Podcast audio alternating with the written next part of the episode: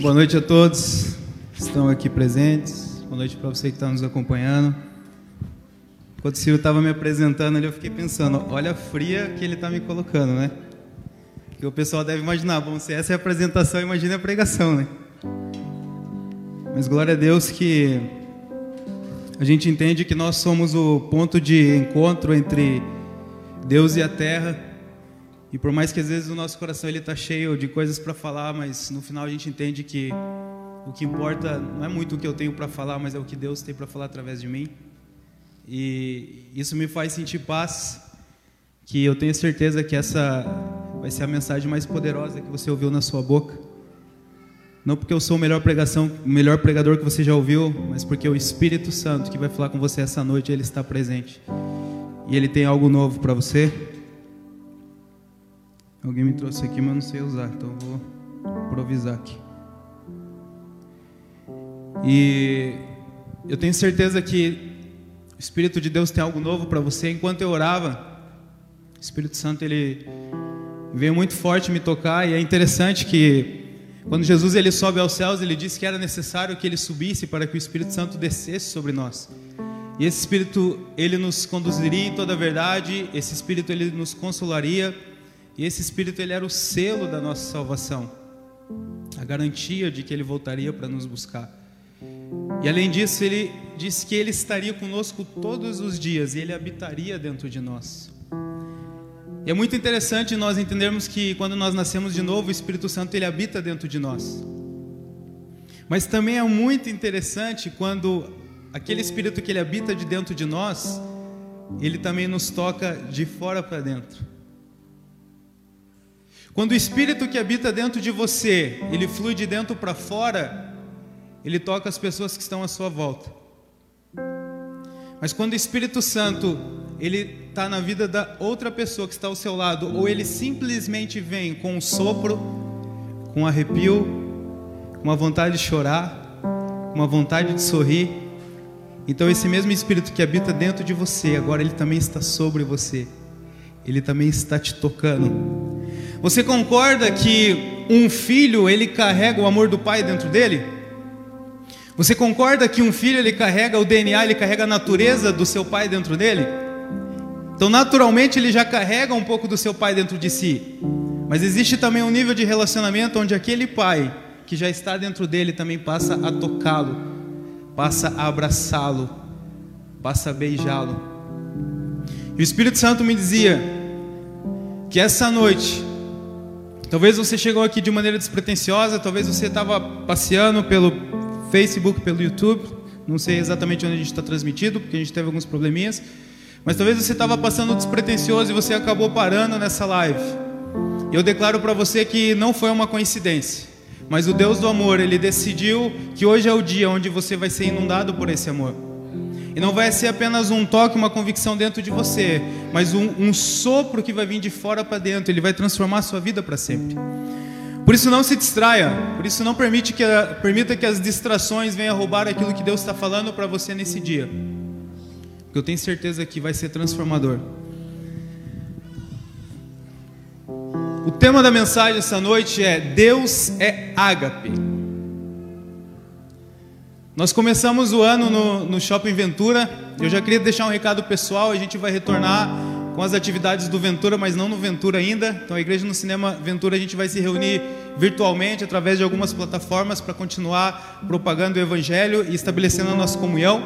Então, quem ainda não acompanha a gente no Instagram do, do Ink Ventura, pode acompanhar, que a gente vai ter muita coisa boa para estar tá compartilhando. E no começo do ano, no shopping, o Marx, que é um dos lead pastors aqui da Ink, ele pregou uma mensagem que dizia assim: ó, Deus é amor, mas o amor não é Deus. Então, se eu fosse você, logo que você puder, corre lá e veja essa mensagem, porque ela é extremamente poderosa e ela é a parte 1 daquilo que eu vou falar hoje. Algumas semanas atrás, o Cal também pregou aqui, já na Ike House, a mensagem de Deus é amor. Se eu também fosse você, eu corria lá e eu assistiria isso, porque essa é a segunda parte daquilo que eu vou pregar aqui. E o mais interessante de tudo é que em nenhum momento a gente conversou sobre esse tema, em nenhum momento a gente combinou esse tema, Mas o, meu, o mesmo Espírito que está na minha vida está na vida do Cal, está na vida do Marcos, está na sua vida. E se o Senhor tem falado muito forte sobre esse tema no nosso coração, é porque, como pastores, como aqueles que proclamam o Evangelho, é algo que o Senhor deseja que nós venhamos a comunicar. E talvez você nunca se aprofundou nesse tema, talvez isso é uma novidade para você. Então é muito importante que você preste atenção. Eu tenho certeza que isso vai mudar completamente a tua percepção sobre o que é o amor. Mas talvez você já frequentou a igreja durante anos, você desde que se conhece como criança, adolescente, desde que conhece como gente, já ouviu sobre a palavra amor, já ouviu que Deus ama, que Deus é amor. E talvez quando você ouve, poxa, vamos pregar de novo sobre amor, sobre Deus, a gente acaba desligando uma chave na nossa cabeça, como se nós já soubéssemos daquilo. Eu costumo dizer que eu ter ouvido muitas vezes sobre uma coisa não significa que eu entendi ela. E eu ter entendido uma coisa não significa que eu creio nela. Então muitas vezes a gente ouviu sobre a mesma coisa durante anos, e a gente toda vez que aquilo fala de novo, a gente fecha os ouvidos como se já soubesse, mas talvez eu ouvi, mas eu não criei naquela verdade. Talvez eu ouvi, eu criei, mas eu não consigo entender como aplicar aquilo na minha vida. Então são três níveis que se nós perdemos algum desses níveis, ele já não tem efetividade na nossa vida.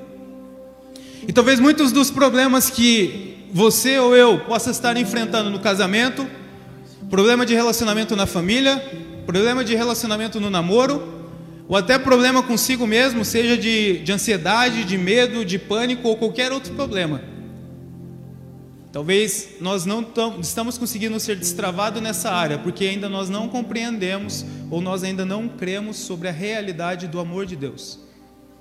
Por isso eu queria pedir para você, abra o seu coração.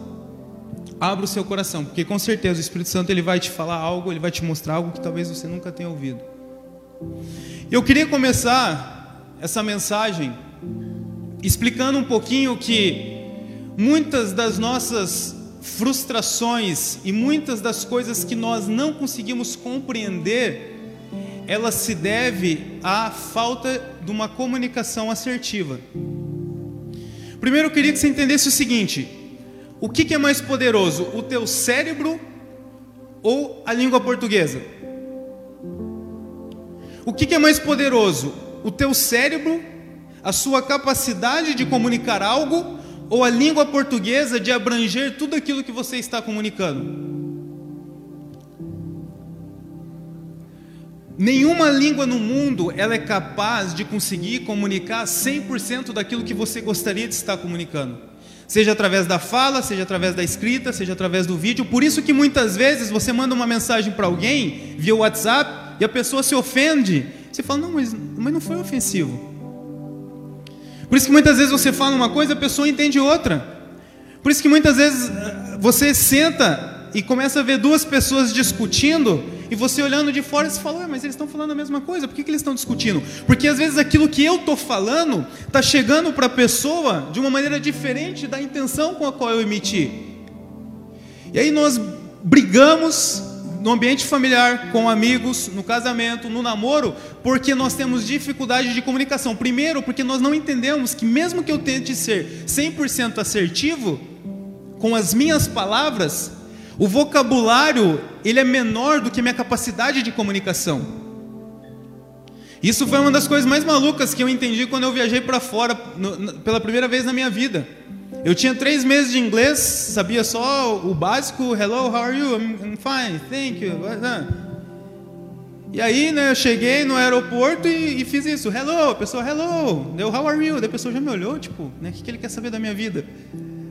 Eu, né, é, é que eu falei, bom, é o que eu aprendi do curso. E aí a pessoa já me falou algumas frases diferentes e eu já não entendia mais. Só que uma coisa que eu aprendi quando eu viajei para fora a primeira vez é que mímica não é só um jogo. Mímica é uma forma de comunicação. E eu descobri que, ainda que eu não fale a língua daquele país, se eu fizer gestos, eles vão entender. Se eu fizer assim, ó, eles sabem que eu quero beber alguma coisa. Se eu fizer assim, eles sabem que eu quero comer. Se eu fizer assim, eles sabem que é dirigir, que é carro. Então, mesmo na ausência da língua, eu encontro outras formas de me comunicar. Então, muitas das coisas que nós não entendemos, muitas das brigas que nós temos, é, entendimentos da Bíblia, entendimentos sobre o Evangelho que nós não conseguimos desenvolver, ele está associado a problemas de comunicação. Onde muitas vezes a gente usa diversas palavras para tentar comunicar algo e ainda assim a gente não consegue expressar tudo aquilo que a gente está falando e vice-versa. E às vezes você ouve uma pregação, às vezes você ouve uma mensagem, às vezes você ouve uma música, você ouve qualquer coisa e não fica claro o que está sendo dito para você. E uma das coisas que eu percebo que nós temos muita dificuldade de entender, e, e, e para mim a mais importante de todas, é sobre o amor. Só que o problema, para nós entendermos sobre amor, ele já começa na linguagem. Porque você começa. É, a gente estava esses dias no churrasco, os envolvidos estão aqui, e a gente começou a ter uma discussão sobre amor. Né? E uma pessoa falou para o outro amigo: Não, mas isso aí é amor. E o outro falou: Não, isso aqui não é amor. E aí uma hora eu peguei e perguntei para eles: Tá, mas de qual amor vocês estão falando? Porque o que, que tem acontecido? A palavra amor ela tem se perdido no seu significado. Então um monte de gente começa a falar amor é isso, aquele outro amor, só que no final sobre o que, que nós estamos falando? Porque se a gente está falando de algo que é tão grandioso e tão poderoso, como que a gente reduz ele não é isso ou é aquele outro? E o problema disso se dá principalmente à cultura greco-romana, onde eles, como o Cal já ensinou, e eu tive o cuidado de assistir novamente a mensagem do Marx e do Cal para não ser repetitivo, por isso que eu falo para você, é importante que depois você retorne lá para entender todo o contexto. Mas o Cal ele pregou aqui na última, na, na, no último domingo, acho que dois domingos atrás, sobre os sete tipos de amor que a cultura greca-romana eles estabeleceram. Então, primeiro que já começa por aí. Quando a gente for falar sobre amor, a primeira coisa tem que falar, não, mas sobre qual amor que você está falando? Porque isso já muda tudo. Porque aí senão a gente nem começa a conversa, porque eu estou falando de uma coisa e você está falando de outra. É a mesma coisa você fala sobre o Vinícius. Pô, o Vinícius é um cara incrível, não, super incrível, né? Pô, um cara bonito, bonito, nossa, demais. Pô, um cara alto, alto, né? Pô, ele é incrível demais, né, cara? Pô, tem cinco filhos, né? Você fala, não, como assim? Não, o Vinícius é solteiro. Não, o Vinícius tem cinco filhos, casado com a Vani. Não, você tá louco? De onde que você tirou isso? Você percebe que a gente começa falando, achando que está falando sobre a mesma coisa? Você chega na metade da conversa, você já nem, você nem sabe o que você, tá, o que você começou a falar. Porque um, um achou que estava falando de um Vinícius, o outro, o outro achou que estava falando do outro. Aí a gente começa junto, conforme vai andando a conversa, daqui a pouco já, já são duas pessoas diferentes aí que a gente percebe. Então a primeira coisa que nós precisamos entender é que o amor ele foi particionado, segundo a cultura greco-romana, em sete partes. E por que será que isso aconteceu? Fizeram isso com o amor? Você já parou para pensar? Por que, que pegaram uma palavra que teoricamente deveria ter um significado e, e dividiram ela em sete? Será que porque talvez é uma palavra que a partir do momento que você entender, e hoje é o dia, ela vai transformar a tua vida para sempre? Será que existia uma intenção do diabo de corromper o significado do amor para que o mundo estivesse do jeito que ele está? Ou foi uma coincidência?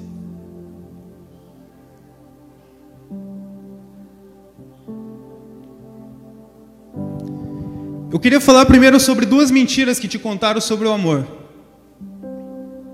E a primeira dela, a primeira delas, que talvez você que já caminha um tempo com Jesus já entendeu, mas ainda muitas pessoas, a grande maioria ainda acredita, é que o amor ele é um sentimento. Então, quando eu reduzo um amor ao sentimento, o que, que eu estou dizendo? Então, que o amor ele pode acabar, que o amor ele pode mudar, que um amor uma hora eu sinto e outra hora eu não sinto. Então hoje nós vivemos numa sociedade que reduziu o amor a um sentimento. E, e se você for estudar os sete amores, você vai ver que todos eles são baseados em sentimentos. Só tem um que não é baseado em sentimento. E aí o que nós fazemos com o amor, nós pegamos ele e começamos a reduzir em sentimentos. Então eu começo a dizer, pô, eu te amo, meu irmão. Pô, você é meu irmão, você é meu amigo. Não, eu te amo. Nossa, você é a pessoa da minha vida, você é incrível. Eu quero viver com você para sempre, eu te amo. E o que, que foi acontecendo ao longo do tempo? Nós, considerando o amor como um sentimento, de tanto esse sentimento ele mudar, de tanto esse sentimento ser corrompido, de tanto esse sentimento ser enganado pela traição, de tanto esse sentimento ser enganado pelo abandono, de tanto esse sentimento ser enganado pela inconstância, as pessoas elas pegaram o sentimento, o amor e vulgarizaram ele. Porque nós reduzimos o amor a um sentimento. Mas o amor ele não é um sentimento. A segunda coisa que nos ensinaram, e talvez você possa ter parado nisso, é que o amor ele é uma decisão. Não, o amor ele não é um sentimento, o amor ele é uma decisão. Então eu decido amar. E aí então a pessoa ela percebe, não, então o amor não é aquele sentimento, aquele negócio que vem no coração. O amor é uma decisão, então eu preciso amar. E aí o que, que você faz? Você pega uma pessoa que você não tem sentimento por ela e você começa a se forçar a tentar sentir alguma coisa. Não, é o seguinte, o meu pai ele me abandonou, mas eu decido amar ele. E aí você se esforça com toda a tua força para amar aquela pessoa. E o que, que acaba acontecendo na maioria das vezes? Você não consegue. Você fala, não, o amor é uma decisão. Então, aquela pessoa me traiu, eu vou perdoar ela e eu vou fazer de conta que nada aconteceu. Aquela pessoa mentiu para mim, eu vou perdoar ela, eu vou fazer que nada aconteceu, porque eu decido amar. E o que acaba acontecendo? Essa pessoa ela não consegue perdoar, ela não consegue reatar, ela não consegue decidir amar, e agora ela traz um outro peso sobre as suas costas. Porque ela já tinha o primeiro peso, que era a ausência daquele amor, e agora ela tem o segundo peso, porque ela acha, se acha tão inútil se acha tão longe de Deus, se acha tão fraca, fraca que ela não consegue amar. Isso traz mais condenação do que alívio para uma pessoa. Esses dias eu estava ouvindo uma música de um cantor que, que eu gosto muito, e eu fiquei ouvindo essa música várias vezes por causa de uma frase. Ele dizia assim: ó, O amor é o segredo que falta a gente entender. Um cara que aparentemente não é cristão, e ele trouxe a chave. O amor é o segredo que falta a gente entender. Mas então, se o amor ele não é um sentimento, se o amor ele não é uma decisão, o que é o amor? O que é o amor? Se você tiver com a sua Bíblia, em 1 João, primeira carta de João, capítulo 4, versículo 8, João ele é considerado pelos teólogos como o apóstolo do amor, o apóstolo romântico, que mais fala sobre o amor. Ele se referia a si mesmo como aquele que Jesus amava. Será que era convencido ou não? E ele escreve o Evangelho, ele escreve algumas cartas. E João, ele já vivendo numa cultura de, de influência grega, greco-romana, ele usa a única palavra que pode se aproximar do real significado de amor. Para explicar o que é o amor. E ele vai dizer assim, João capítulo 4, é, capítulo 1, desculpa, primeira carta de João, capítulo 4, versículo 8. Aquele que não ama não conhece a Deus, pois Deus é ágape. Deus é ágape.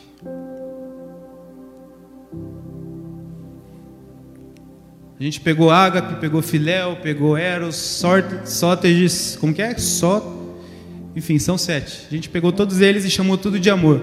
e aí a gente mistura tudo. Mas João fala, ei, vamos acabar com essa bagunça? Deus é ágape.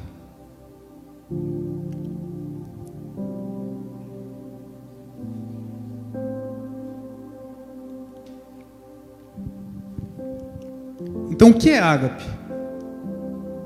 Então, baseado nisso, o que é amor? O amor, primeiro, ele é uma pessoa. Você quer saber o que é o amor? O amor, ele é uma pessoa.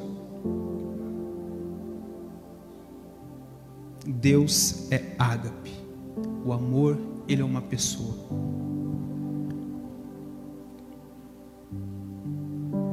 Por isso que o ágape, ele não é possível ser conhecido e desfrutado se não for pelo amor, se não for por Deus. E aí a gente fica perdido.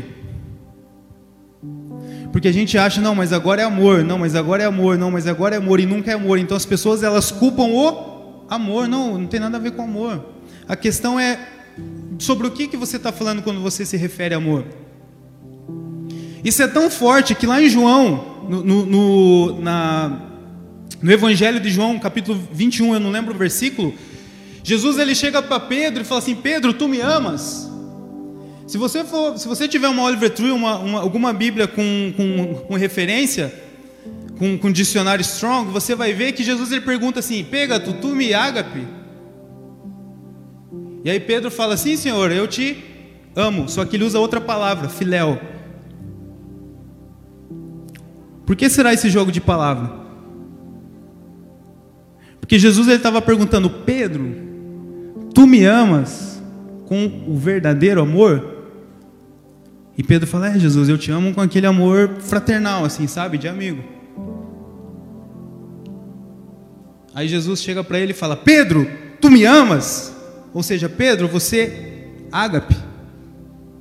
E ele fala: Não, Senhor, eu te amo como amigo.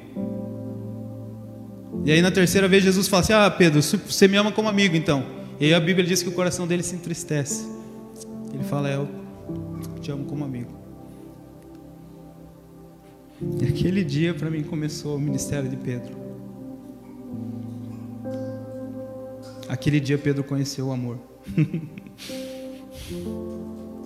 E ele tão conheceu o amor que Jesus fala para ele: Pedro,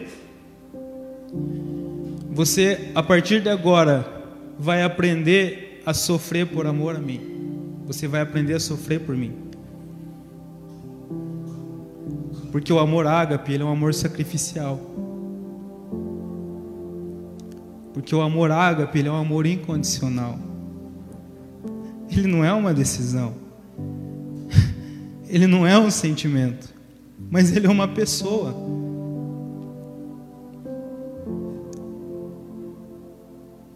Questão de semanas, de meses, Pedro era um traidor e se tornou o evangelista que ganhou 3 mil almas na primeira pregação. O que, que mudou? O que, que mudou? É porque ele teve encontro com Ágape. Quando você encontra o ágape, a sua vida nunca mais é a mesma. Pedro andou três anos com Jesus, dormiu, acordou, comeu com ele. Em três anos, Pedro não entendeu o que era o ágape. Por isso que muitas vezes a gente está anos na igreja e fala: Não, isso, isso aí eu já sei já. Não, graça, isso aí eu já sei. Não, amor, isso aí eu já sei. Ou Pedro era muito burro, ou a gente é muito esperto, ou a gente precisa aprender alguma coisa com Pedro. De que eu tá anos na igreja, tá anos com Jesus, não significa que eu estou entendendo o que Ele está falando e não significa que eu creio naquilo que Ele está falando. Porque o dia que você crê, o dia que você entender, a sua vida nunca mais se torna a mesma. Além do amor ele ser uma pessoa, o amor ele também é um fruto. Olha só, Gálatas 5:22 diz assim: "Mas o fruto do espírito é amor, alegria, paz, longanimidade, benignidade, bondade, fidelidade, mansidão, mansidão, domínio próprio. Contra essas coisas não há lei, mas o fruto do Espírito é ágape. O amor, ele é um fruto. Por isso que ele não pode ser uma decisão. Porque uma decisão eu preciso me esforçar, uma decisão eu preciso, ah, eu preciso, não vai, decide, decide, decide, decide. Enquanto um fruto, ele simplesmente sai de acordo com a natureza a qual eu sou. Assim como uma árvore, ela não se esforça para frutificar de acordo com a sua natureza. Aquele que nasceu de novo, ele também não se esforça para frutificar segundo o Espírito.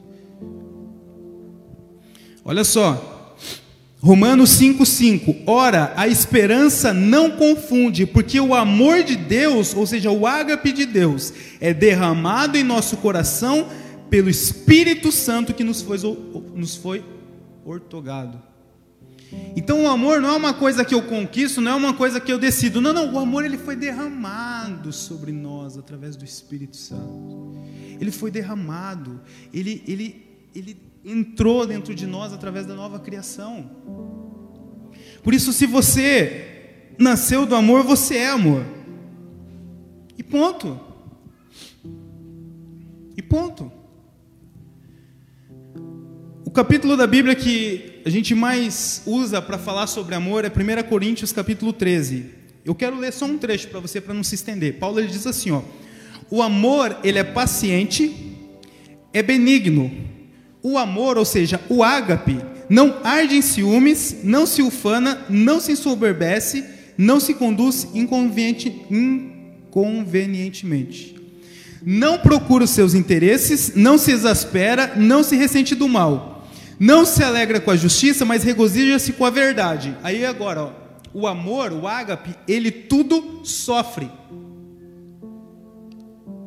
Então, com as outras coisas que eu chamo de amor, tem coisas que eu começo a sofrer, eu não aguento mais e eu preciso sair fora. Não, essa empresa não é para mim, esse casamento não é para mim, é, esse amigo não é para mim, essa igreja não é para mim. Mas a Bíblia diz que o ágape, ele tudo sofre, tudo crê, tudo espera e tudo suporta. O ágape jamais acaba. Então, se acabou, não era ágape porque o ágape jamais acaba. Havendo profecias, desaparecerão, havendo línguas, cessarão, havendo ciência, passará. Então Paulo ele está dando uma descrição sobre o amor, sobre o ágape. E o ágape ele tudo crê, ele tudo espera, ele tudo suporta. O ágape ele não acaba. E aí aonde que entra a confusão na nossa cabeça? Porque aí a gente fica se perguntando, tá, mas e as minhas emoções, aonde que entra nessa história? Mas eu, eu não posso sentir amor então de amigo, eu não posso sentir amor eros pelo, pelo a pessoa do sexo oposto, eu não posso sentir. A questão, como o Cal pregou na última mensagem, isso é uma manifestação, isso é uma vertente que sai, que precisa sair do ágape. Porque se você se relaciona com o seu cônjuge, seu namorado, com a pessoa que você pensa em casar somente pelo eros, por aquele amor de homem e mulher, ele acaba.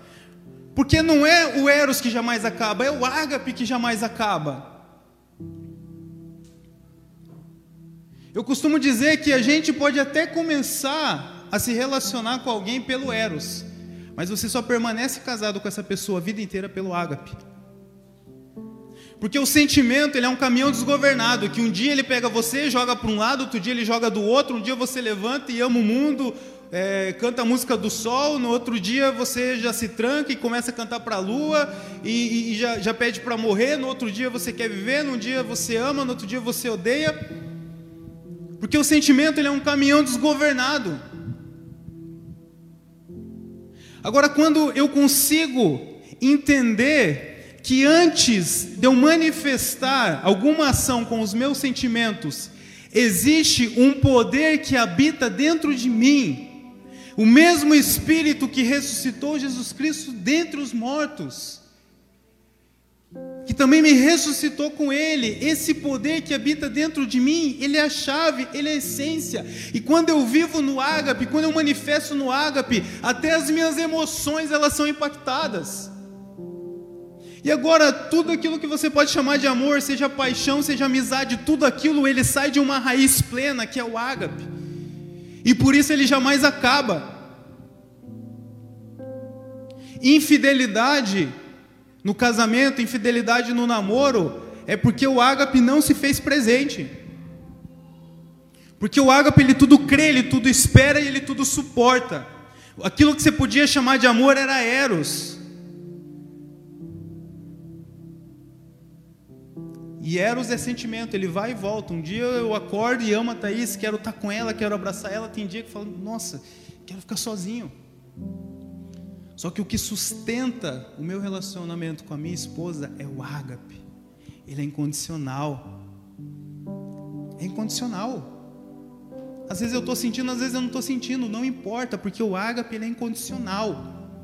E o segredo é, quando nós deixamos ser governados pelo sentimento, por aquilo que vem de fora, isso acaba confundindo até aquilo que nós cremos. E a gente começa a ouvir Instagram, começa a ouvir música, não sei o que, YouTube e tal e aquilo, e a gente começa a corromper o significado de amor. Porque agora nós estamos tentando encontrar uma forma de encaixar aquilo que nós somos influenciado pelo mundo, encaixar naquilo no amor. Mas o que eu quero convidar você essa noite, que vai mudar a sua vida para sempre. Entenda aonde você nasceu. Entenda da onde você foi girado e você vai começar a perceber que nesse lugar de amor até os teus sentimentos eles vão ser impactados. Então não é porque eu tenho uma paixão pela Thaís, nossa, eu gosto de ela, eu amo a minha esposa, é que eu vou desenvolver um amor ágape por ela, um amor incondicional, que independente se ela me trair, independente do que ela fizer, eu vou continuar amando ela. É o contrário, é porque eu amo ela incondicionalmente, e esse entendimento desse amor incondicional, ele faz com que se impacte nos meus sentimentos. Porque nós somos seres que Deus ele fez para ter sentimentos, não é errado ter sentimento. A questão é que Hebreus diz que o justo ele vive pela fé. Nós vivemos por aquilo que nós cremos e não por aquilo que nós sentimos. Porque quando você corrige aquilo que você crê, até os teus sentimentos são impactados.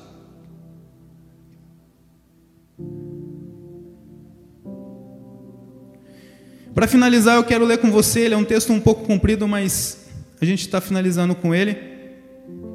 1 João, carta de João, capítulo 4, a gente vai começar do 7 agora.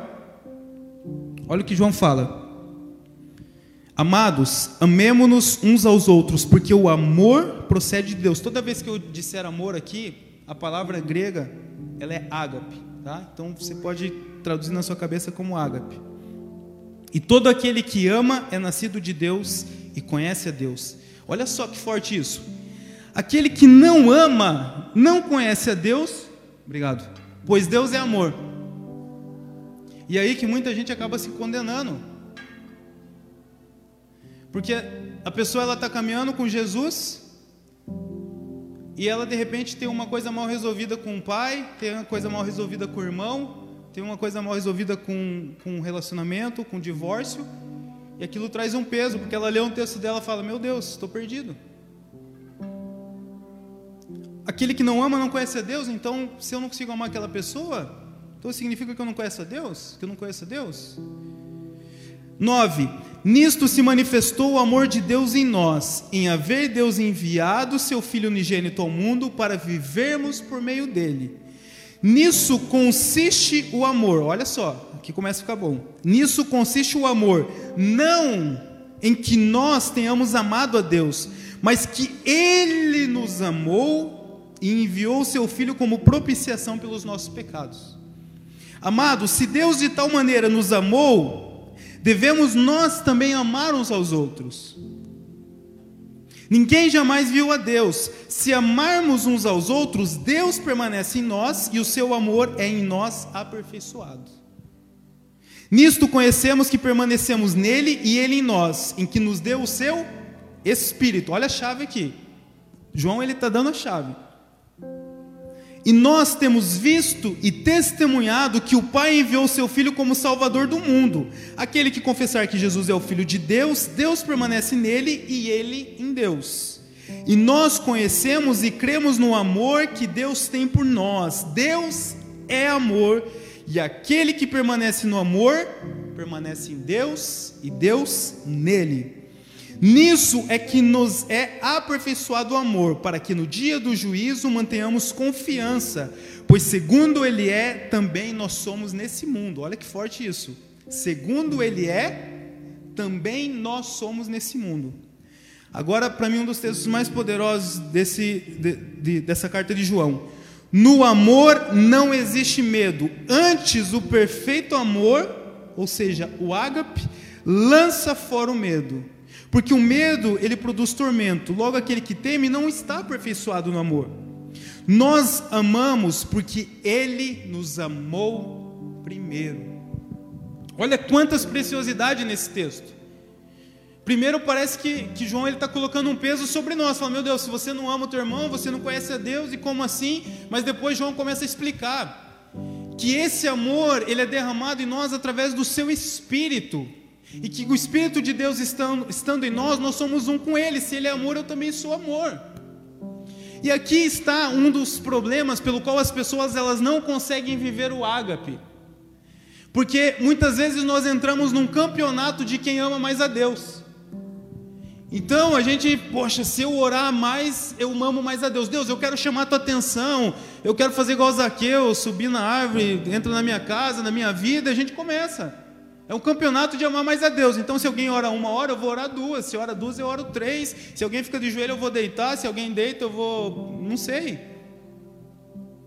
E aí, João está falando assim: aí, Ele nos amou primeiro.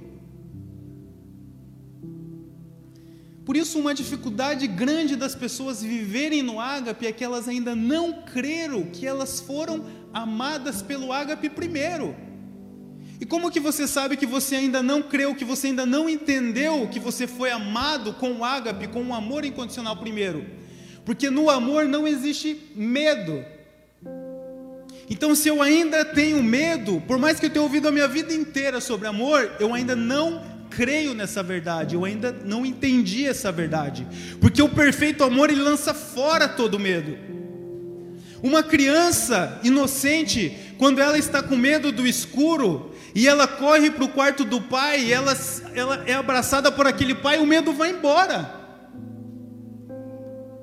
Porque naquele lugar de amor não tem espaço para o medo. Quando ela está distante do pai, ela teme, mas quando ela está tá com o pai, não tem medo, não importa. Não, meu pai é mais forte que o teu. Não, o carro do meu pai é melhor, tudo do pai é melhor. E ela se sente invisível. Se o pai pedir para pular de um prédio de 10 andares, ela pula. Porque no amor não existe medo. Uma outra característica que nós sabemos que nós estamos no perfeito amor é quando nós conseguimos nos apresentar diante de Deus em justiça, ou seja, inculpáveis. Quando nós entendemos o quanto nós somos amados com um amor incondicional, eu não faço como Adão que eu me escondo depois que eu peco. Muito pelo contrário, eu sei que eu posso me apresentar diante de Deus sem culpa. Então, toda vez que você peca, toda vez que você erra e você se sente culpado diante de Deus, você ainda não entendeu o perfeito amor. E terceiro, do perfeito amor não há dúvida. Não há dúvida. Se ele falou para você que ele tem pensamentos de bem, não de mal, se ele falou para você que a vida, a sua vida está no controle, se ele falou para você que ele te ama mais do que tudo, se ele falou que ele revelou o amor dele para você enviando o seu próprio filho, você já recebeu palavras proféticas, Deus já falou na Bíblia, Deus já usou pessoas. Porque ainda há dúvida no seu coração.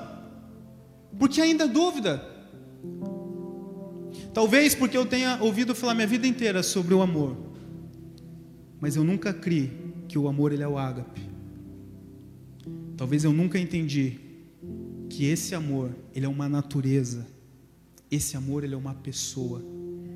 Esse amor, ele é um fruto que quando eu consigo compreender, quando eu creio nessa verdade, quando eu entendo essa verdade, ele começa a fluir através de mim. Por isso, o primeiro passo para que nós possamos viver essa transformação, para que nós possamos de fato viver esse amor, e aí então nós entendermos o que de fato é o amor, primeiro nós precisamos crer que nós nascemos do amor. Primeiro passo, quando você entregou a sua vida a Jesus, falou: Jesus, eu creio eu creio na tua obra, eu creio que o Senhor morreu para minha justificação e o Senhor ressuscitou para a vida eterna. Quando você crê, o Espírito de Deus ele passa a habitar dentro de você. E, ou seja, você se tornou uma nova natureza. Só que se eu não consigo crer nessa verdade, se eu não entendo essa verdade, eu não consigo viver de acordo com essa realidade. Eu não consigo viver de acordo com essa realidade. E a gente sempre usa o exemplo do, do filho que ele alguém diz para ele: Olha, o teu pai ele é um milionário. Está aqui, ó. Se você for lá com ele, tua vida vai ser transformada. Se ele não crê naquela verdade, ele não consegue desfrutar da herança. Então, muitos de nós, mesmo anos de igreja, anos ouvindo sobre isso, não cremos plenamente que o Espírito Santo ele habita de nós e que nós somos uma nova criação. Então, o primeiro ponto que eu preciso entender para viver essa verdade é que eu sou uma nova criação. Segundo, eu preciso crer, eu preciso entender que eu sou amado com um amor incondicional. Um amor que lança fora o medo, um amor que lança fora a culpa e um amor que lança fora a dúvida. Por isso, lá em Romanos capítulo 12, 2, Paulo ele vai dizer: Ei, não se conformei com esse mundo porque o que, que o, mundo te, o mundo diz? Não, existe várias formas de amor. Não, amor, a hora que acabar, manda embora, larga fora. Se você amar, se animar animal, vai com animal mesmo. Se é do mesmo sexo, não tem problema. Se é só uma noite, não tem problema. E aí a gente está entrando cada vez mais numa corrupção. Nós estamos vivendo em dias de, de tanta ansiedade, de tanta depressão, de tanto suicídio, porque as pessoas elas estão buscando o quê? o que o Victor Clay fala, que é o segredo que todo mundo está querendo descobrir o que é o amor. É o segredo que todo mundo está correndo atrás. O segredo que todo mundo está correndo atrás, você carrega essa verdade. Eu carrego essa verdade. O amor ele não é o sentimento, o amor ele não é uma atitude, o amor ele não é uma decisão, o amor ele é uma pessoa. E essa pessoa ela habita dentro de você. Essa pessoa é o que te trouxe até esse lugar para que você pudesse ouvir que você é amado por Ele. E não é baseado na tua performance, não é baseado no quanto você acertou, porque o amor ágape ele é sacrificial. Nisso nós conhecemos o amor de Deus que ele entregou o seu filho para nós quando ainda, quando ainda nós éramos pecadores. O ágape é um amor que entrega e que não pede. O ágape é o amor que dá sua vida o ágape é o amor que diz que ainda que eu precise morrer para que você possa viver, que assim seja. O ágape é o amor onde eu consigo ter a consciência da plenitude de Deus habitando em mim e através de mim. Porém, se nós deixarmos a nossa mente ser conformada, tomar a forma de acordo com como o mundo fala, como o Twitter fala, como o Instagram fala, como os, os influencers falam, a nossa vida ela vai continuar vivendo dessa desgraça e a gente vai continuar cantando. Que segredo que é esse? Que é o amor. Que segredo que ainda não descobriu o que, que é? Mas aí ele continua dizendo: Mas sede transformados pela renovação do vosso entendimento. Para quê?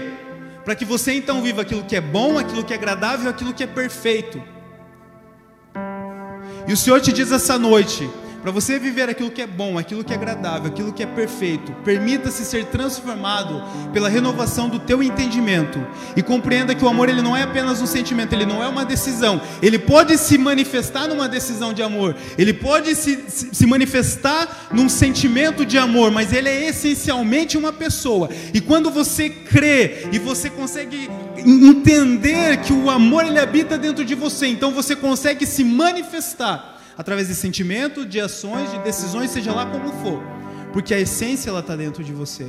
Isso muda o seu casamento, isso muda a sua família, isso muda as suas amizades, Porque agora eu não busco mais os meus interesses. Enquanto eu estou preocupado em amar a Thaís, a minha esposa, com todo o meu sacrifício, com tudo aquilo que eu tenho, e ao mesmo tempo ela também está preocupada em fazer a mesma coisa com isso, nós conseguimos viver a plenitude daquilo que é o amor.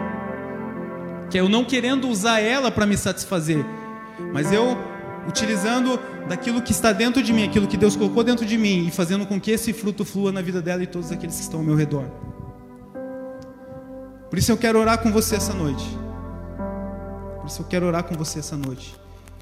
Para que todo o peso que talvez durante muitos anos você tentou se esforçar para amar alguém, por muitos anos você tentou se esforçar para perdoar alguém, por muitos anos você se decepcionou com uma pessoa, você se decepcionou com uma família, você se decepcionou com amigos. E talvez essas experiências corrompeu o significado de amor para você. Mas eu declaro que é chegado um novo dia sobre a sua vida. E aquele sol que o Ciro falou aqui na apresentação, ele está começando a raiar a partir de agora. Você só precisa de duas coisas. Primeiro, crer que você nasceu desse amor. E segundo, permitir que esse amor ele flua através da sua vida, porque você foi amado primeiro. Não é o campeonato de quem ama mais a Deus. Por mais que um filho possa se esforçar e dar presente para o pai e ficar dizendo eu te amo, um filho nunca vai conseguir amar um pai mais do que um pai ama um filho. É impossível. É impossível.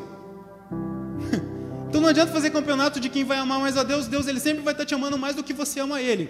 Mas quando você permite ser apaixonado, quando você permite ser abraçado por esse amor e você permite que Ele que Ele dê um cheiro no seu pescoço, que Ele te abrace, que Ele te cuide no colo naquele dia difícil, naquele momento de frustração, naquele dia de ansiedade, quando você sente esse perfeito amor, então você começa agora a amá-lo, não porque você se esforce mas porque agora com a consciência de que o amor está em você, você tem a consciência de que ele flui através de você também.